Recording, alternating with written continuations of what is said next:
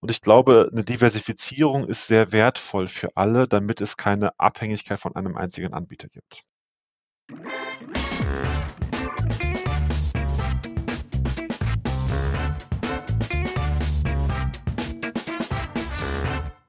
Herzlich willkommen zum Data Culture Podcast. Ich bin Carsten Bange und zu Gast bei mir heute ist Thorsten Kranz, der in seiner Rolle als Head of Data Science Implementation bei der Deutschen Post und DHL schon sehr viel Erfahrung gesammelt hat mit ChatGPT und generativer KI im Allgemeinen. Und an der lässt er uns heute teilhaben. Wir erfahren, was die wesentlichen Erfolgsfaktoren sind für den Einsatz dieser neuen Technologie, welche Use Cases bei der Post schon umgesetzt wurden oder geplant sind und welche enormen Potenziale er sieht aber auch welche großen Gefahren. Im technischen Bereich hören wir, wie aus seiner Sicht nach dem iPhone-Moment der KI der Linux-Moment folgen wird, also der Übergang zu Open Source und welche Anbieter in dieser Entwicklung dann die Nase vorn haben werden. Viele spannende Themen.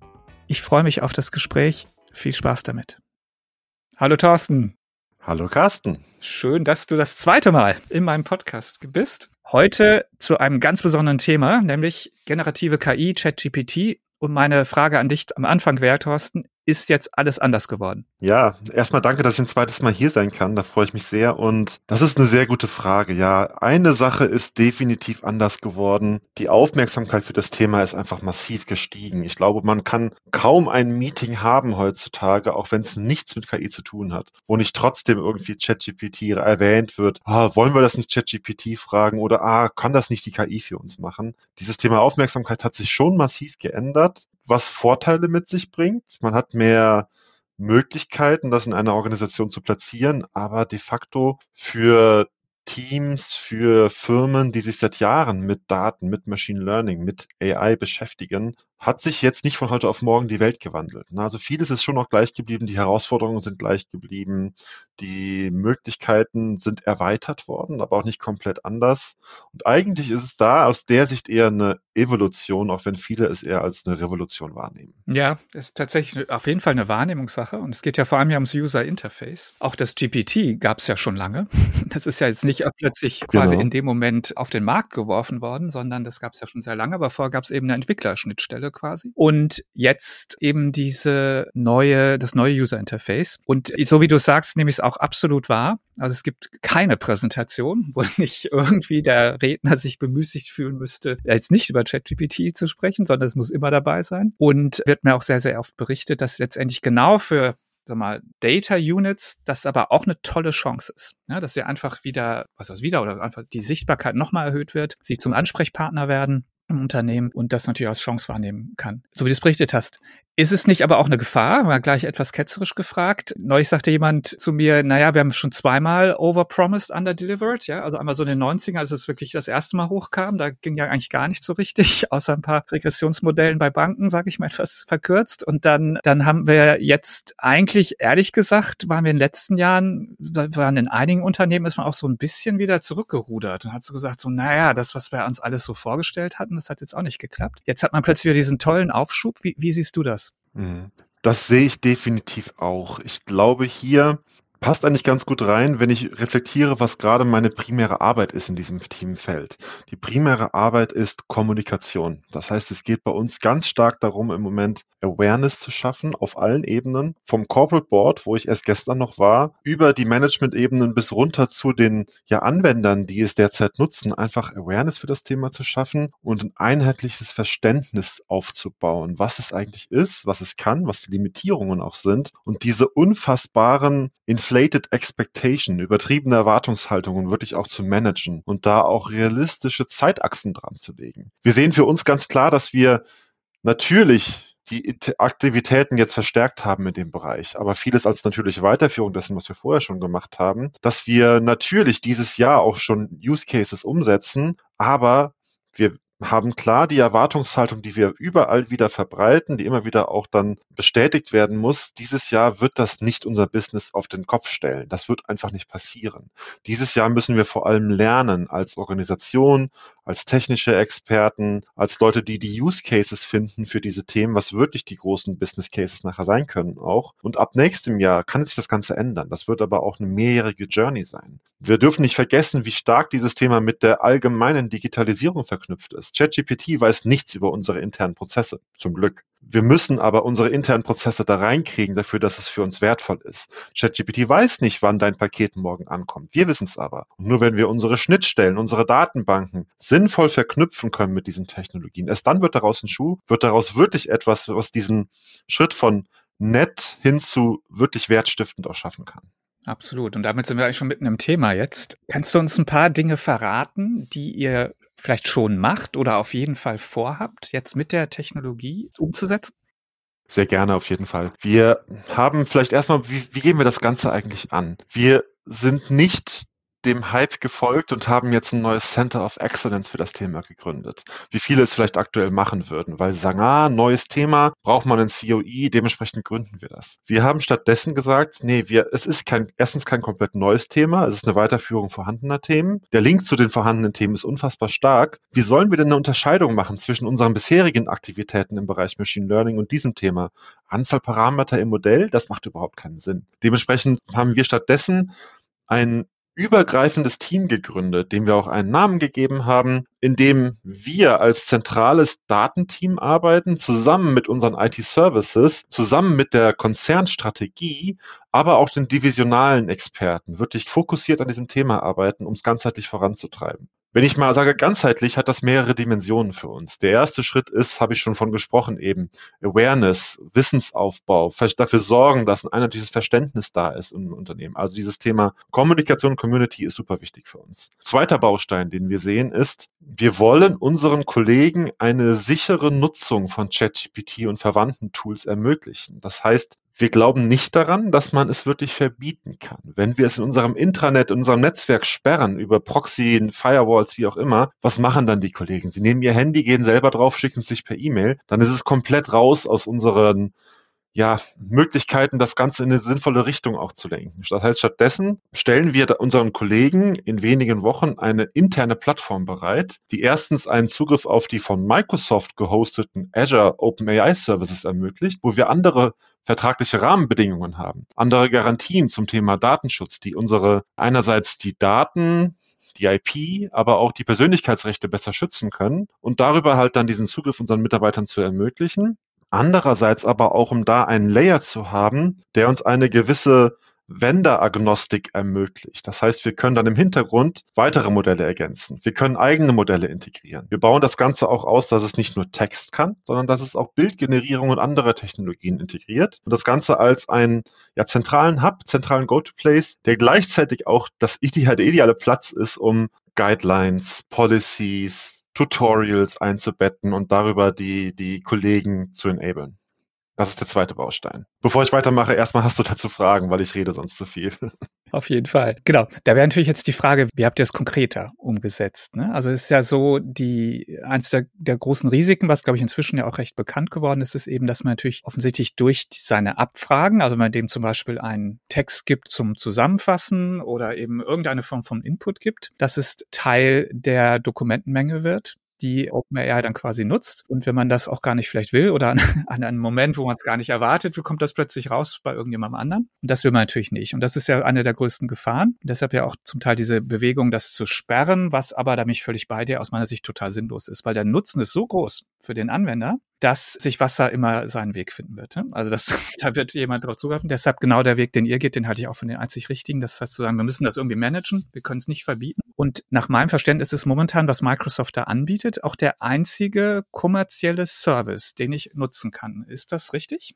Genau. Man hat aktuell auf der Qualität, die es da einfach gibt, nur die Möglichkeiten, über OpenAI direkt zu gehen, auch mit den APIs, die sie anbieten, oder über Microsoft und die Azure OpenAI Services. Das Gute ist, dass Microsoft in Bezug der Daten wirklich Garantien gibt. Das steht in den Verträgen auch drin. Da steht drin, die Daten werden nicht dauerhaft gespeichert. Die Daten werden nicht anderen Leuten zur Verfügung gestellt und sie werden noch nicht für das Neutraining des Modells verwendet. Das Ganze ist natürlich auch bei uns extrem wichtig. In unserem cross-divisionalen Team ist Legal mit drin. Da ist Data Protection involviert. Da ist Procurement mit dabei, um genau diese Möglichkeiten zu bewerten und auch die Implikationen zu bewerten. Und wenn wir diese Services dann benutzen, bietet uns das ein anderes Sicherheitsgefüge. Plus, man muss auch ehrlich sagen, der Vertrauensvorschuss, den Microsoft genießt, auch mit seinen Cloud-Services, spielt auch eine Rolle durchaus dabei gegenüber einem OpenAI, was halt jetzt jenseits von ChatGPT noch niemandem bekannt war eigentlich. Absolut. Bevor wir da noch ein bisschen genauer einsteigen, da habe ich auf jeden Fall noch ein paar Fragen zu,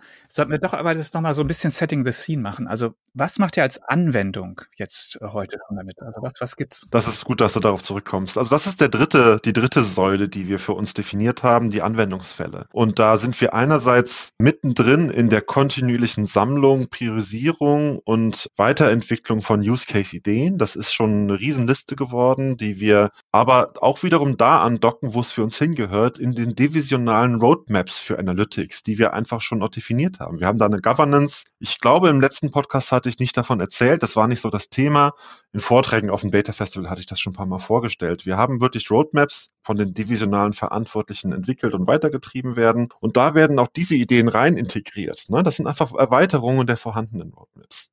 Konkrete Beispiele, die es für uns gibt, sind für dieses Jahr priorisieren wir da eher Leuchtturmprojekte, die einerseits uns dabei helfen, eine Sichtbarkeit für das Thema zu erzeugen und aber auch dieses Jahr zu lernen. Das ist das, was wir für uns dieses Jahr massiv definiert haben, dass wir lernen, damit umzugehen, was es für uns bedeutet, Datengrundlagen auch bereitzustellen, um diese Modelle fein zu tun, solche Modelle zu integrieren. Man muss es auch erstmal hinbekommen, dass wenn man beispielsweise selber Modelle hostet, Large Language Models, die überhaupt zu betreiben. Also dieses Lernen steht für uns massiv im Fokus dieses Jahr und dafür haben wir einige Ideen definiert. Ich fange mal an mit einem Beispiel, was mal ausnahmsweise nichts mit Texten zu tun hat. Und zwar ist das aus dem Bereich der Bildgenerierung, wo wir ein Pilotprojekt jetzt machen, ein Leuchtturmprojekt. Und zwar motiviert aus dem Bereich HR. Wir haben einfach einen riesigen Aufwand, jedes Jahr Job Requisitions, Job Postings zu schreiben. Wir reden da nicht von ein paar hundert oder ein paar tausend. Wir reden da von Zehntausenden, die jedes Jahr von unseren Recruitern geschrieben werden. Gerade für unsere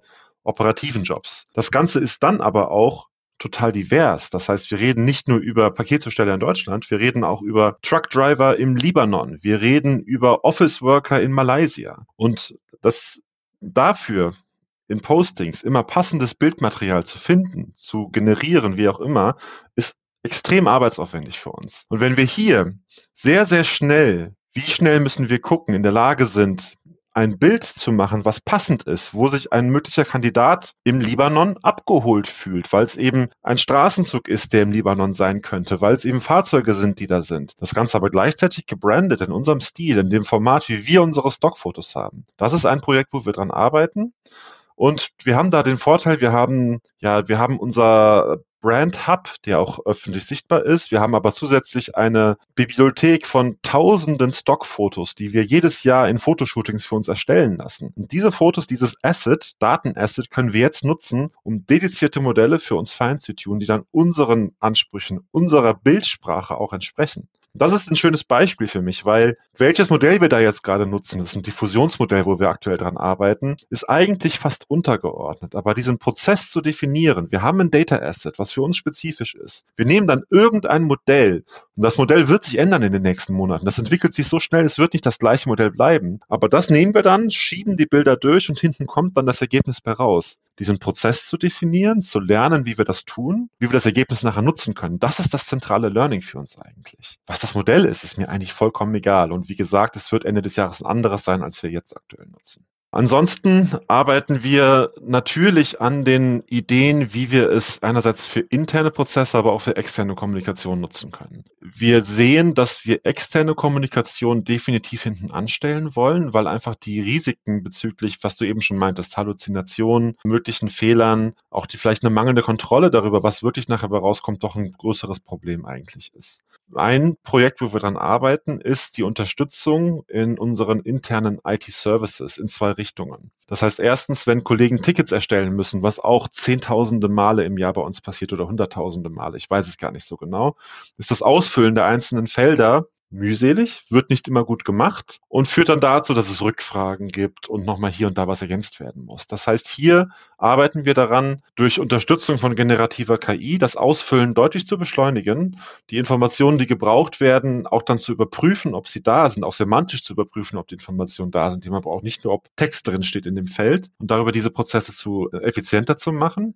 Und ein anderes Beispiel hier ist, in der Kommunikation aus dem Service Desk heraus jetzt dann Antworten, Antwortmöglichkeiten vorgenerieren zu lassen, sodass man da dann auch nicht das Ziel einer vollen Automatisierung, da sind wir nicht, das, das ist die Technologie noch nicht, aber dass man beispielsweise zwei, drei Varianten vorgenerieren lässt, dann wählt der Anwender aus, welche davon die beste ist und passt sie nachher noch an, sodass sie dann viel schneller als Antwort zur Verfügung steht. Hat den Charme, dass wir dann dadurch erstens die Qualität über den Menschen sicherstellen können, aber auch wieder neues Lernmaterial für die zukünftige Optimierung der Modelle erzeugen können.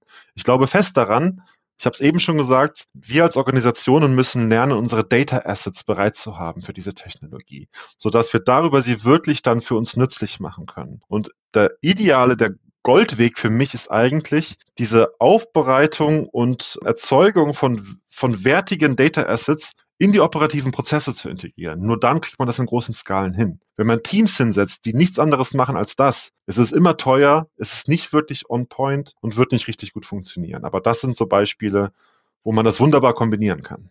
Super.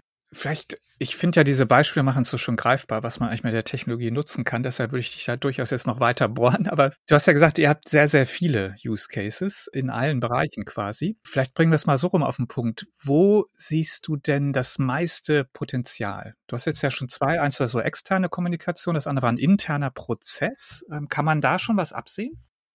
Ich glaube, vorneweg erstmal, wir alle werden ja Entweder über die Nutzung von ChatGPT als solchem oder über Integrationen wie beispielsweise mit dem Microsoft Copilot in Office, in Teams, in Outlook oder vergleichbar eine gewisse Effizienzsteigerung erfahren können hier auch wieder nur die Frage, wie können wir es adaptieren? Wie können wir dafür sorgen, dass es auch genutzt werden kann nachher? Das ist sicherlich ein Riesenhebel, wird aber auch für niemanden dann ein Competitive Advantage nachher sein, weil es ja für alle verfügbar ist und dementsprechend einfach nur ein Nachteil sein kann, wenn man es nicht nutzt. So würde ich es mal formulieren. Das ist ein Riesenhebel, aber kein echter Vorteil eigentlich nachher. Ich glaube darüber hinaus, dass es halt in allen Bereichen, die sehr, sehr spezifisch für uns sind, wo Kollegen viele Texte formulieren müssen, sehr spezifische Texte formulieren müssen oder auch Suchen in komplexen Textbeständen machen müssen, dass es da auf jeden Fall viele Ansatzmöglichkeiten, das effizienter zu machen. Also wir haben viele Kollegen, die sich beispielsweise um den Prozess kümmern, Angebote zu erstellen. Ein Kunde kommt mit irgendwelchen Anforderungen, möchte ein Angebot haben, diesen Prozess zu erstellen. Wenn wir es da schaffen, die Anfrage automatisiert verstehen zu lassen, die wichtigen Kernfakten rauszuziehen und dann aber die notwendigen faktischen Informationen aus anderen Systemen abzuziehen, aus APIs, aus Datenbanken oder ähnlichem. Dann können wir da sehr stark diesen Prozess des Kunde schickt eine Anfrage, wir schicken eine Antwort unterstützen im ersten Schritt, in manchen Fällen, einfachen Fällen vielleicht sogar automatisieren. Das ist, glaube ich, ein Riesenthemengebiet, was aber auch ehrlich gesagt Jahre brauchen wird, bis es dann flächendeckend irgendwie auch genutzt werden kann, weil es einfach viele Integrationsherausforderungen mit sich bringt. Ein anderes Themengebiet, wo wir jetzt auch schon erste Lösungen im Einsatz haben, ist, in einem Unternehmen wie bei uns gibt es teilweise unfassbar komplexe Anleitungen. Wir reden da über hunderte von Seiten von Anleitungen, wie gewisse Prozesse gemacht werden müssen. Ne? Darin das zu finden, was einen interessiert. Beispielsweise, was muss ich tun, wenn ich für einen Kunden ein Angebot schreiben möchte für eine Raid-Sendung über die Schiene aus China nach Deutschland?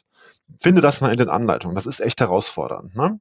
Hier können wir aber die vorhandenen Texte, das sind ja re relativ etablierte Ansätze mittlerweile, über Large Language Models vektorisieren, in Vektordatenbanken reinschreiben, dann die Anfrage suchen lassen in dieser Datenbank, über diese Systeme wie ChatGPT eine freie Antwort formulieren lassen, wo drin steht, du musst das und das tun. Also nicht nur, du findest es da und da, sondern du musst das und das tun, dann hat man eigentlich schon fast die Antwort. Gleichzeitig aber die Referenz auf das, wo es gefunden wurde, auch zu hinterlegen. Das sind, glaube ich, Möglichkeiten, wie wir den Umgang mit Informationen massiv erleichtern können, den Zugriff auf Informationen erleichtern können. Wobei auch hier wirklich die Herausforderung nachher darin liegt, die Richtigkeit dessen, was rauskommt, zu garantieren. Das ist immer noch eine Herausforderung.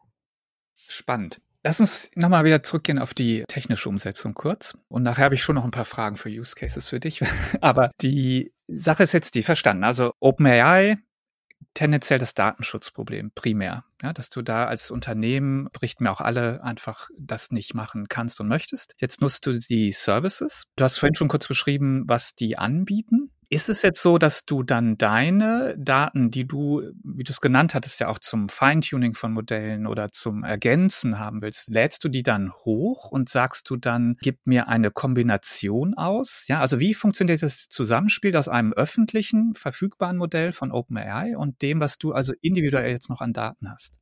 Da gibt es eigentlich zwei Möglichkeiten, die derzeit relevant sind. Die eine Möglichkeit ist, das bietet auch Microsoft als Kooperationsmöglichkeit an, jetzt nicht ein Modell neu zu trainieren. Ich glaube, sehr, sehr, sehr wenige Firmen werden wirklich ein Foundational Large Language Model komplett neu trainieren, aber ein Feintuning zu machen. Das heißt, ein Modell mit einem kleineren Textkorpus fein zu tunen auf die Bedarfe, die man hat, vielleicht auch für konkrete Aufgaben fein zu tunen. Das gibt es die Möglichkeiten für das zu tun. Dafür müssen Daten übertragen werden. Idealerweise liegen sie vielleicht sogar schon in der Azure Cloud irgendwo und können dann dafür genutzt werden. Das ist einerseits spezifisch mit den OpenAI-Modellen möglich, ist aber auch für andere öffentliche Open-Source-Modelle möglich. Ne? Und das ist wieder eine andere Frage, wie man das dann nachher tut. Das ist die eine Variante. Die andere Variante ist, dass man ja im Sinne von Kombination von mehreren Tools die Daten nicht in das Modell direkt integriert, aber dem Modell zur Verfügung stellt, sage ich mal. Das Beispiel, was ich eben hatte,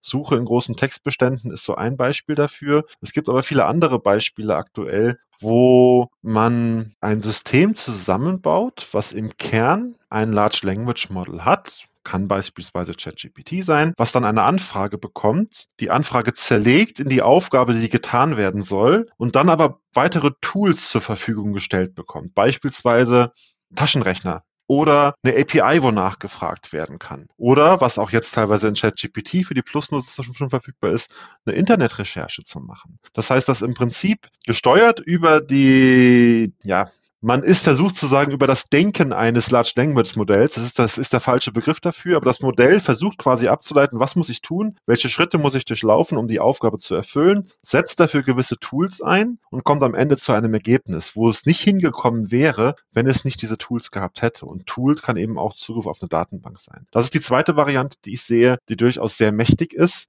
Bei beiden Varianten ist nachher die Feinabstimmung unglaublich kompliziert. Kommt wirklich das raus, was ich haben möchte? Wie stelle ich auch fest, wenn etwas nicht richtig gelöst worden ist? Das sind große Herausforderungen, Gegenstand aktiver Forschung, könnte man sagen. Und auch hier gilt für uns dieses Jahr Lernen, Lernen, Lernen.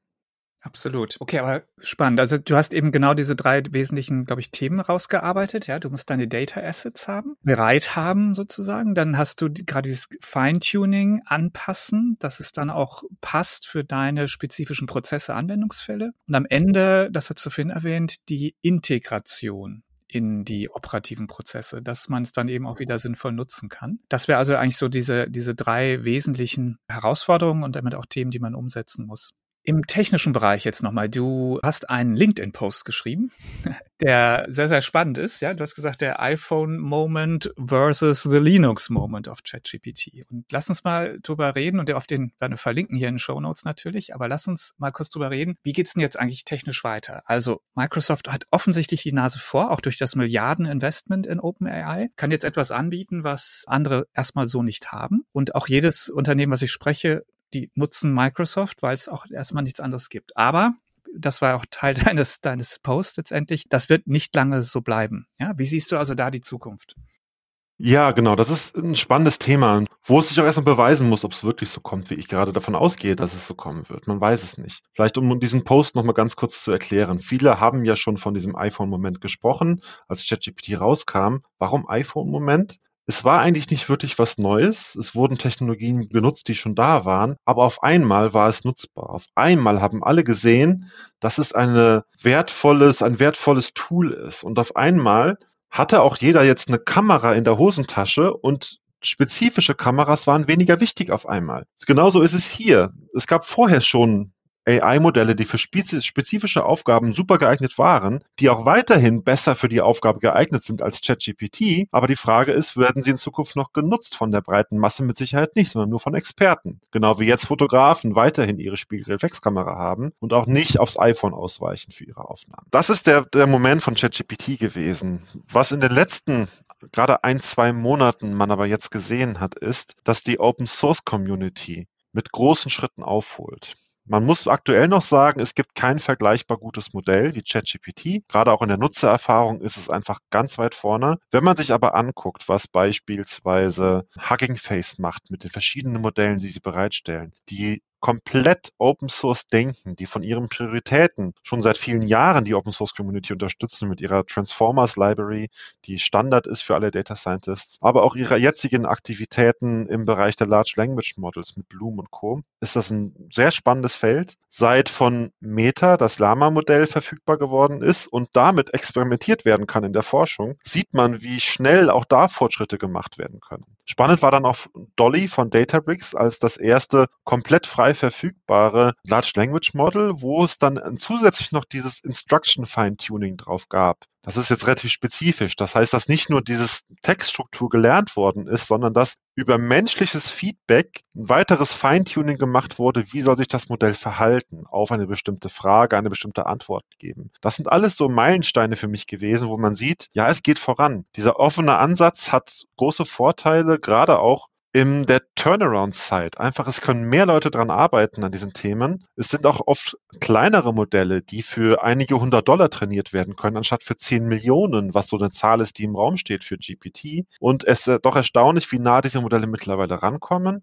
Und es ist eigentlich nur eine Frage der Zeit, bis sie vergleichbar gut sind. Ob sie wirklich besser werden, muss man schauen. Aber ist es nachher relevant? Ist wirklich das Android-Handy jetzt massiv schlechter als das iPhone? Ist eine Frage, wen man fragt. Ne? Ich glaube, da gibt es sehr starke Verfechter von der einen oder anderen Meinung. Aber das ist schon eine Entwicklung, die man sieht, die sich entwickelt. Und ich glaube, eine Diversifizierung ist sehr wertvoll für alle, damit es keine Abhängigkeit von einem einzigen Anbieter gibt. Absolut. Monopole will hier keiner. Gerade bei so einer Sache, die ja offensichtlich so kritisch ist, ja, die ja offensichtlich jetzt große, interessante Anwendungsmöglichkeiten eröffnet. Du hast die Open Source Bewegung und auch schon viele Ansätze erwähnt. Was machen jetzt die großen Konkurrenten von Microsoft? Ja, also viele Großunternehmen setzen ja dann jetzt auch auf AWS oder eben auf andere, Google natürlich. Wie sieht's da aus?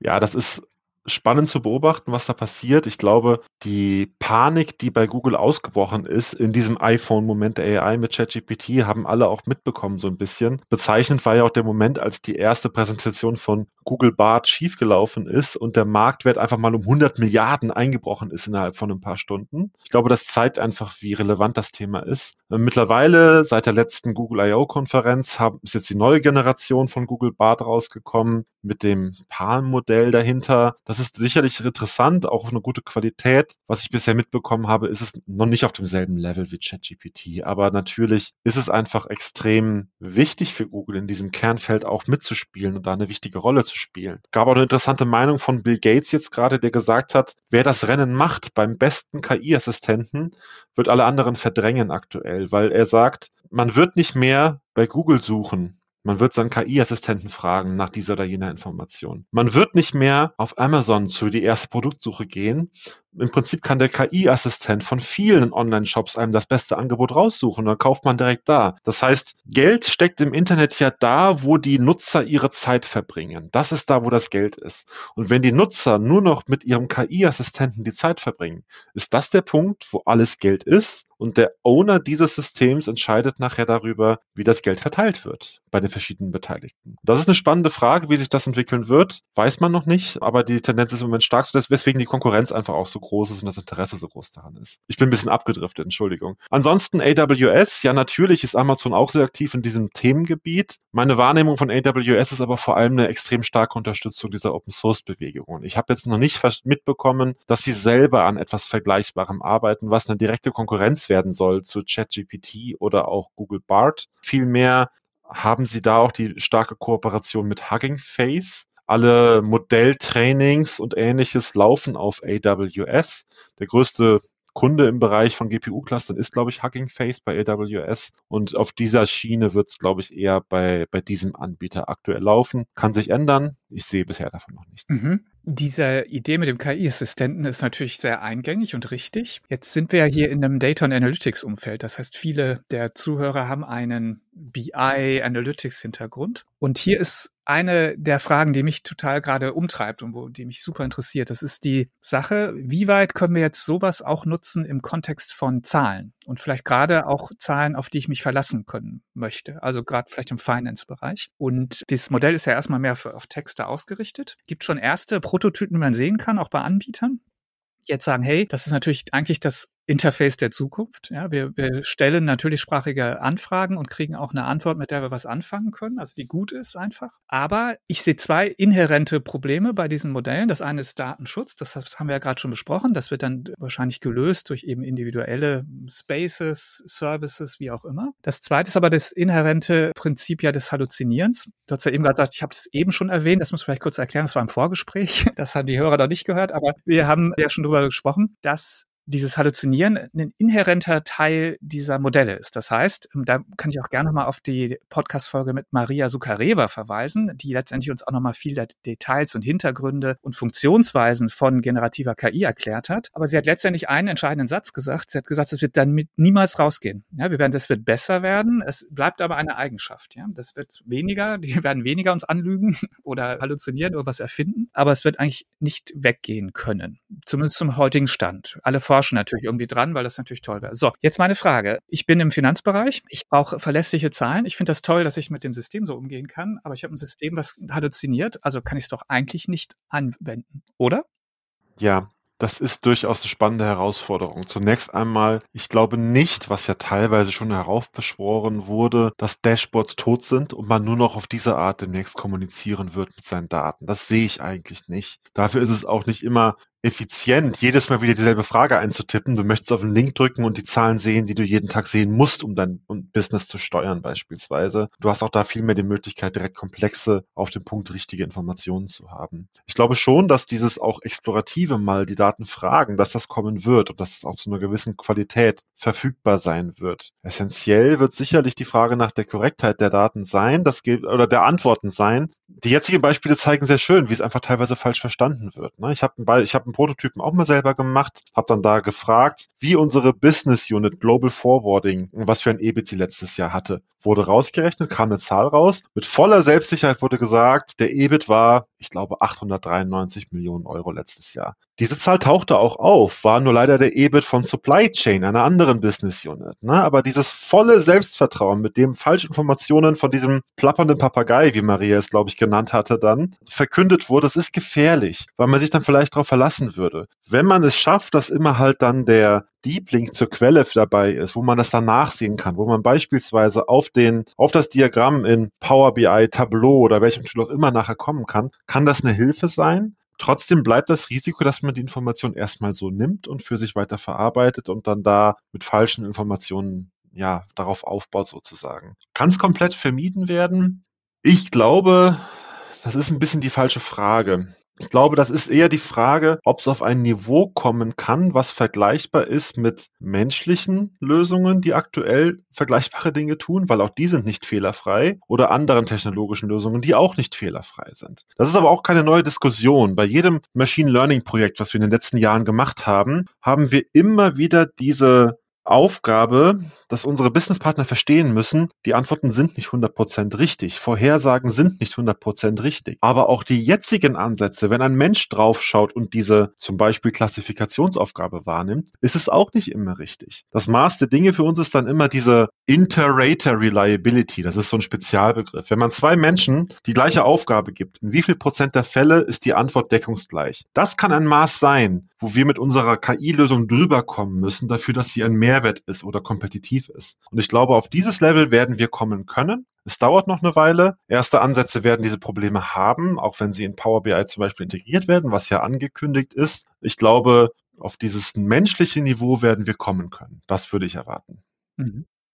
Okay. Ich habe zwei äh, Feedbacks dazu, die ich spannend fand. Das eine ist, ich nutze das auch relativ intensiv äh, und genauso als diesen Assistenten. Ja, wenn ich eine, eine Frage habe, gebe ich es häufig inzwischen als erstes bei GPT ein, um mal zu gucken. Um, aber da ich ja weiß, dass ich mich nicht darauf verlassen kann, ist ja ein erster Reflexwert zu sagen, gib mir bitte die Quelle. Und das macht das System dann auch. Was ich schon mal super hilfreich finde, dass man eben sagen kann, gib mir die Quelle. Jetzt habe ich aber von einem Fall gehört, da war die Quelle, sah top aus, war leider auch erfunden vom System. Ja, da wurde also auf einen Harvard Business Review Artikel verwiesen, wo das System die Autoren und den Titel vermischt hatte. Scheinbar absichtlich. Ja? Also das heißt, es hat was erfunden und es hat die Quelle mit erfunden und die Quelle sah aber super gut aus, weil es quasi, es gab, es gab die Autoren wirklich, es gab diesen Artikel wirklich, aber nicht die Autoren haben nicht diesen Artikel geschrieben. Er sah aber durch diese Kombination, sah halt super aus. Also auch, das geht scheinbar auch nicht.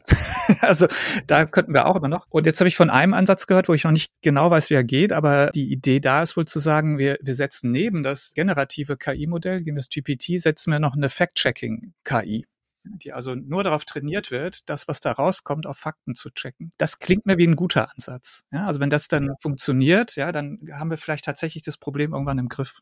Genau, also das, das sehe ich auch so. Ich glaube, das ist ein guter Ansatz. Vergleichbare Ansätze gibt es ja auch schon länger. Wenn man zum Beispiel Bilder erzeugt, dass dann eine andere KI dahinter überprüft, ist das ein gutes Bild, wie es erzeugt worden ist oder nicht. Das heißt, dass da so ein Wechselspiel stattfindet. Ich glaube, das wird sich auch hier weiter etablieren, weiter durchsetzen. Ich glaube, wenn es aber auf das Level kommt, was du eben beschrieben hast, dass die Sachlage im Internet dann aber auch schon wieder verfälscht ist, dann haben wir ein echtes Problem. Das ist aber, ist einfach so. Das ist unsere Lebensrealität, in der wir einfach leben. Und noch schlimmer wird es natürlich werden, wenn mehr und mehr Texte auch im Internet jetzt generiert werden von diesen KIs, dass dann verwiesen wird auf von KI generierten Texte als Referenz, wo das Ganze hergekommen ist. Und wenn dann in Zukunft die neuen Generationen der KI-Modelle auf immer mehr Texten trainiert worden sind, die selber aus vielleicht derselben KI sogar rausgekommen sind, das ist, glaube ich, eine große Herausforderung, vor der wir demnächst stehen werden. Wie schaffen wir es noch dann da, ja, erstens zu erkennen, was ist KI generiert, was nicht, und dann aber auch zu schauen, dass es nicht in so einen selbstverstärkenden verstärkenden Kreislauf reinkommt. Man lernt von dem, was produziert worden ist und dadurch etablieren sich immer stärker gewisse Verfälschungen. Absolut. Und das ist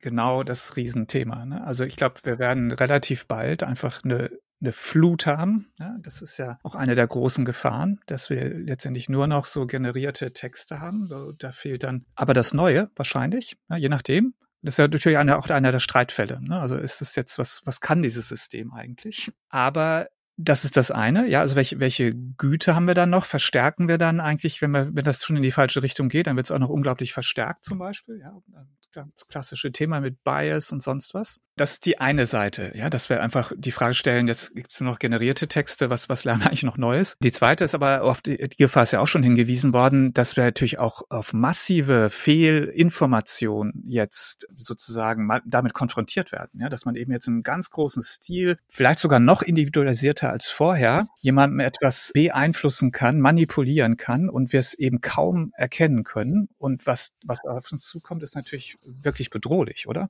Definitiv. Wir sehen das für uns selber auch. Unsere Cybersecurity-Abteilung hat auch dazu einen Report intern schon veröffentlicht. Social Engineering-Attacken können auf ein komplett neues Niveau gehoben werden. Das heißt, wenn jemand beispielsweise meine LinkedIn-Posts von der KI studieren lässt, da meine Themen rausziehen lässt, womit ich mich beschäftige und mir dann eine E-Mail schreibt, die aussieht, als käme sie von meinem CEO, wo er mich zu etwas auffordert oder so. Das kann, das ist jetzt schon ein Problem, aber halt in kleinen Stückzahlen, weil es viel Aufwand für die Angreifer bedeutet. Wenn das über KI automatisiert wird, kann das ein Riesenthema für uns werden, weil E-Mails Phishing-E-Mails sind weiterhin einer der wichtigsten äh, Angriffsvektoren auf Firmen in der, im Bereich der Cybersecurity. Das ist ein Riesenthema. Andererseits Manipulationen, beispielsweise am Aktienmarkt. Wir haben gerade vor ein paar Tagen gesehen, wie ein gefälschtes Foto, wahrscheinlich per KI gefälschtes Foto, von einer Explosion in der Nähe des Pentagons dazu geführt hat, dass Milliardenverluste an den Aktienmärkten nur für ein paar Minuten oder für ein, zwei Stunden, glaube ich, passiert sind, das reicht vollkommen aus, um damit Millionen zu verdienen, wenn man es darauf anlegt. Ne? Das heißt, wenn man hier gezielt auf die Art und Weise was manipuliert, kann man viel Geld damit machen. Und wo viel Geld ist, werden auch kriminelle Energien geweckt. Ich glaube jetzt nicht, dass wir in der nächsten Zukunft ein Szenario aller Skynet befürchten müssen, wie bei Terminator. Da gehe ich jetzt nicht von aus. Da gibt es schon andere Herausforderungen dafür noch. Aber was mich sehr mit Sorge erfüllt, ist beispielsweise, wie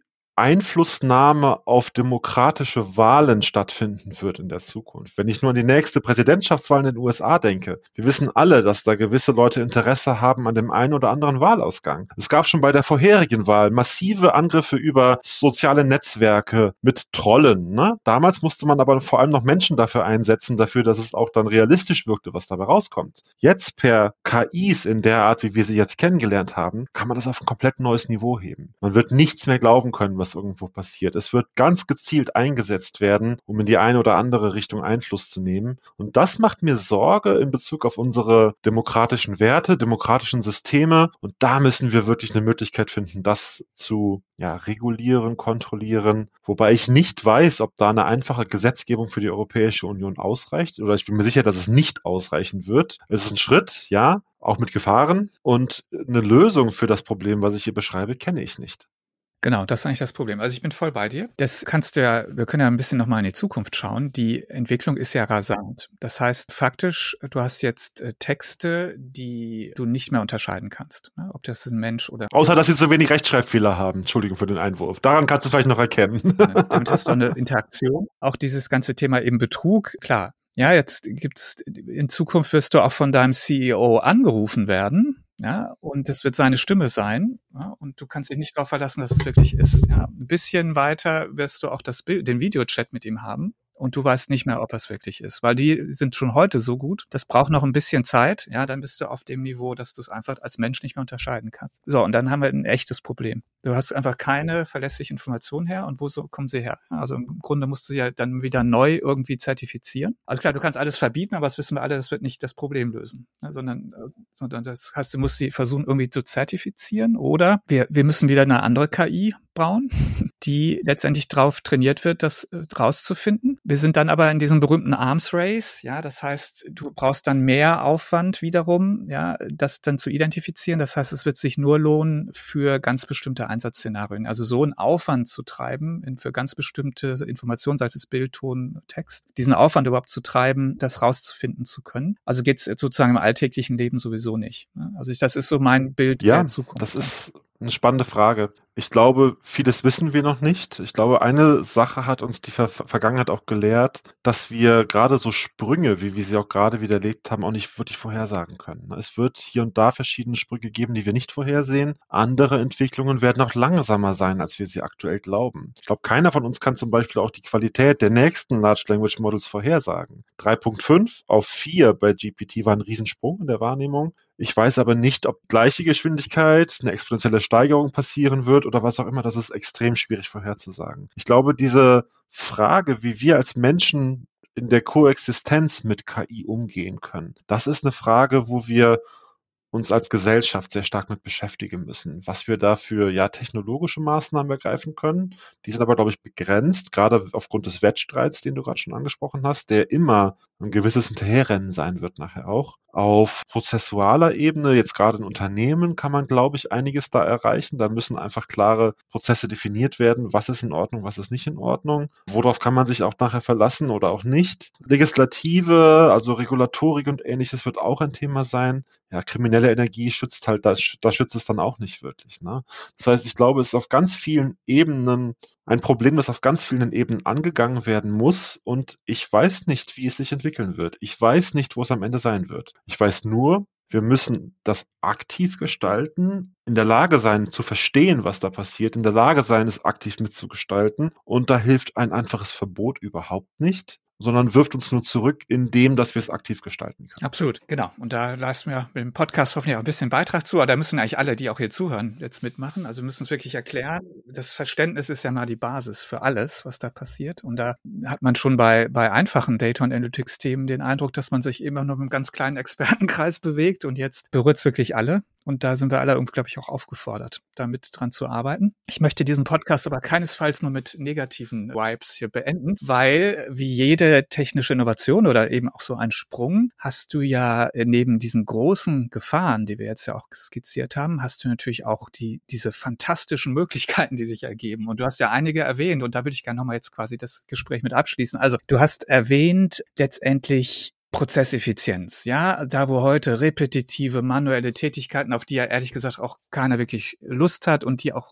kaum wertschöpfend sind sozusagen, die können wir automatisieren, super. Dann das ganze Thema Wissensmanagement. Du hast es Anleitungen genannt, ich kenne es auch so aus dem Kraftwerksumfeld, ist ganz konkret oder sowas, ja, wo du immer Riesenprobleme hast, du hast dieses ganze Wissen, du brauchst es auch, aber es ist so schwer daran zu kommen. Ist ja auch, also wirklich sag mal, wirklich fantastisch. Also ich, das war fantastisch, unglaublich, ja, auf was für ein Wissen du jetzt Zugriff bekommst. Du hast es ja theoretisch eigentlich mit Internet und Information Retrieval, was seit 50 Jahren gibt. Ja, aber es war so umständlich und am Ende doch nicht wirklich handhabbar. Also es wird jetzt alles plötzlich nutzbar. Also dieses Potenzial auf das gesamte Wissen eigentlich jetzt einfach zuzugreifen, unglaublich. Also was siehst du noch an, an tollem Potenzial? Und ich würde es gerne verbinden mit der Frage, wo hat dich GPT oder ChatGPT überrascht mit seinen Fähigkeiten. Wo hast du da vorgesessen, hast gedacht so, wow, das hätte ich jetzt auch nicht gedacht? Ja, fangen wir vielleicht bei der hinteren Frage einmal an. Also an sich war ich natürlich wie alle überrascht von dem Sprung, der auf einmal letzten November da war. Das muss man sagen. Ich weiß noch, als GPT 2 rauskam, wann war das? Vor vier, fünf Jahren oder so. Da gab es dann so eine Geschichte, die dann als in dem Paper veröffentlicht wurde, von einer Population von Einhörnern, die in irgendwelchen versteckten Tälern gefunden wurden. Die hatten dann aber drei Hörner, die Einhörner. Ne? Also es war nett, aber war halt wirklich nicht gut, was da rausgekommen ist. Und dann die Entwicklung jetzt zu sehen und dann diesen Sprung in der Nutzbarkeit, das hat mich natürlich für alle auch in dem der Geschwindigkeit überrascht, ganz ehrlich. Was mich ansonsten jetzt immer noch mal wieder überrascht ist, wie es auch in der Lage ist, Wissen zusammenzuführen, dass es nicht einzeln eigentlich haben kann. Entweder aufgrund dessen, wann, der, wann das Training abgeschnitten worden ist, oder auch, weil es viel zu spezifisch eigentlich ist, wo aber dann gewisse Konzepte zusammengeführt werden, um Antworten zu finden, wo ich mir sicher bin, dass es dafür nicht den Standardtext im Internet gibt, aus von dem es gelernt haben kann, wie es bedeutet. Also wenn ich von, über konkrete Herausforderungen spreche, die ich gerade habe, die vielleicht sehr spezifisch für meine Arbeit gerade sind oder ähnliches, dann kann es in einer Kombination aus generischen Ratschlägen, aber in Kombination mit der spezifischen Herausforderung, die ich genannt habe, ziemlich gute Ratschläge eigentlich geben. Und dieses wenn eins plus eins halt auf einmal drei zu sein scheint, das beobachte ich doch immer mal wieder und das finde ich eigentlich sehr, sehr erstaunlich irgendwie, dass das tatsächlich möglich ist.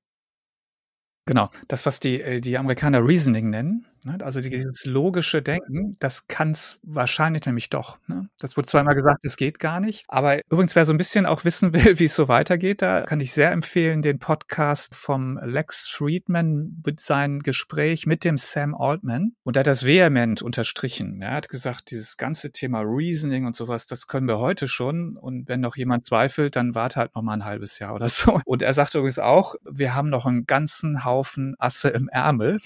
das heißt also, ihr könnt euch auch noch was gefasst machen, dass, wie das noch rasant weitergeht. Vielleicht da auch nochmal meine Meinung. Ich glaube halt, dass wir Menschen uns manchmal selber auch überschätzen, was unser freies Denken eigentlich wirklich ist. Ich glaube, dass wir manchmal gar nicht so viel anders ticken als diese Modelle und bei uns der freie Willen und dieses freie Denken und freie Suchen nach Lösungen doch erstaunlich ähnlich ist zu diesem Muster abgreifen, was diese Modelle aktuell tun. Ich glaube, die Frage, viele stellen die Frage, ob die Modelle schon so groß sind und so stark sind, wie wir uns selber einschätzen. Ich stelle die andere Frage, sind wir selber so groß, wie wir glauben, dass wir eigentlich sind in unseren kognitiven Fähigkeiten? Super Punkt. Du, wo ich den Punkt immer bringe, ist, es wird ja mal gesagt, ja, der, der große Vorteil des Menschen ist ja die Kreativität. Aber jetzt, jetzt guck dir doch mal an, was Computer, also KI generiert inzwischen an Musik gemacht wird, an Bildern erzeugt werden, etc. Da ist mal so ein bisschen meine Gedanken, die mal so kommen, ist so, naja, vielleicht überschätzen wir unsere Kreativität auch so ein bisschen an der Stelle, genauso wie du sagst, ja. Und also im Grunde erleben wir doch gerade so ein, doch auch ein Hinterfragen des Menschen. Also wir erleben das Hinterfragen des Schulsystems aus meiner Sicht. Ja, ist das überhaupt noch sinnvoll, was, was wir da eigentlich treiben? Und da das ja so wichtig für die Zukunft ist eigentlich, bin ich da äußerst besorgt, wie träge das halt auch leider ist, dieses ganze System sich zu verändern. Und eigentlich muss es jetzt wirklich revolutioniert werden. Und ich höre niemanden, der das vehement fordert. Also da, ja, ein Thema, wie du es an das andere was gesagt hast eben gerade, ne, die ganzen Themen. Was ist eigentlich logisches Denken oder was können wir, was Maschinen eigentlich nicht können? Und äh, Kreativität, finde ich, ist auch schon so eine Bastion, die irgendwie so zumindest angeschliffen wird aus meiner Sicht, wo ich gar nicht mal so sicher bin. Und das macht es jetzt eigentlich aus, ne, für die Zukunft dass wir da ja uns wirklich mit einer KI auseinandersetzen müssen. Ich glaube halt wirklich auch, dass es für uns insofern eine Chance ist, die bisherige Digitalisierung, die wir ja alle mehr oder weniger schon gemacht haben, dem einen, einen neuen Nutzen zuzuführen. Das heißt, jetzt entscheidet sich eigentlich auch, wie gut waren wir in unserer Datenpflege in den letzten Jahren, wie gut waren wir, Kerninformationen per API verfügbar zu machen. Und darüber entscheidet sich nachher, wie wertstiftend wirklich auch der Einsatz dieser Technologie sein kann. Es ist viel auch eine neue Möglichkeit, auf diese digitalen Informationen zu zuzugreifen. Und wie gut es am Ende ist, entscheidet sich in den Hausaufgaben, die wir gemacht haben oder auch noch nicht gemacht haben. Das ist, glaube ich, schon ein sehr wichtiger Faktor, wo sich alle kritisch hinterfragen müssen. Zusammenfassend, weil du meintest, wir müssten zum Abschluss auch nochmal über die Chancen und positiven Aspekte reden. Ich bin da total von überzeugt, dass es Riesenpotenziale bietet. Ich bin auch nicht auf der ängstlichen Seite, dass es jetzt gefährlich ist für alle Arbeitenden oder ähnliches. Wir hatten schon so viele Revolutionen, industrielle Revolutionen in verschiedenen Generationen. Ich glaube, wir haben eine vergleichbare Veränderung bevorstehen, die mit sehr starken Bedarfen an Veränderungen auch einhergehen an die Belegschaft. Ich glaube, alle müssen sich selbst hinterfragen, wie flexibel bin ich eigentlich in dem, was ich tue? Wie stark bin ich auch bereit, meine Arbeitsweise zu hinterfragen und zu verändern? Ich glaube aber, dass es in Summe Aufgaben übernimmt, die vielleicht viele auch eh nicht so gerne machen und dann einem die Möglichkeit geben, sich neu zu erfinden. Aber das muss man dann auch. Sehr, sehr schönes Schlusswort. Thorsten, ganz, ganz herzlichen Dank für all deine Einblicke und für, ja, auch das tiefgründige Gespräch am Ende. Und wir bleiben natürlich da dran. Wir sehen uns auf dem Data Festival als nächstes und vielen Dank, dass du auch immer wieder da deine Beiträge teilst, sowohl hier im Podcast als auch auf solchen öffentlichen Foren. Und wir beobachten das weiter. Thorsten, danke dir und bis bald. Danke, Carsten. Mach's gut. Tschüss. Ciao, ciao.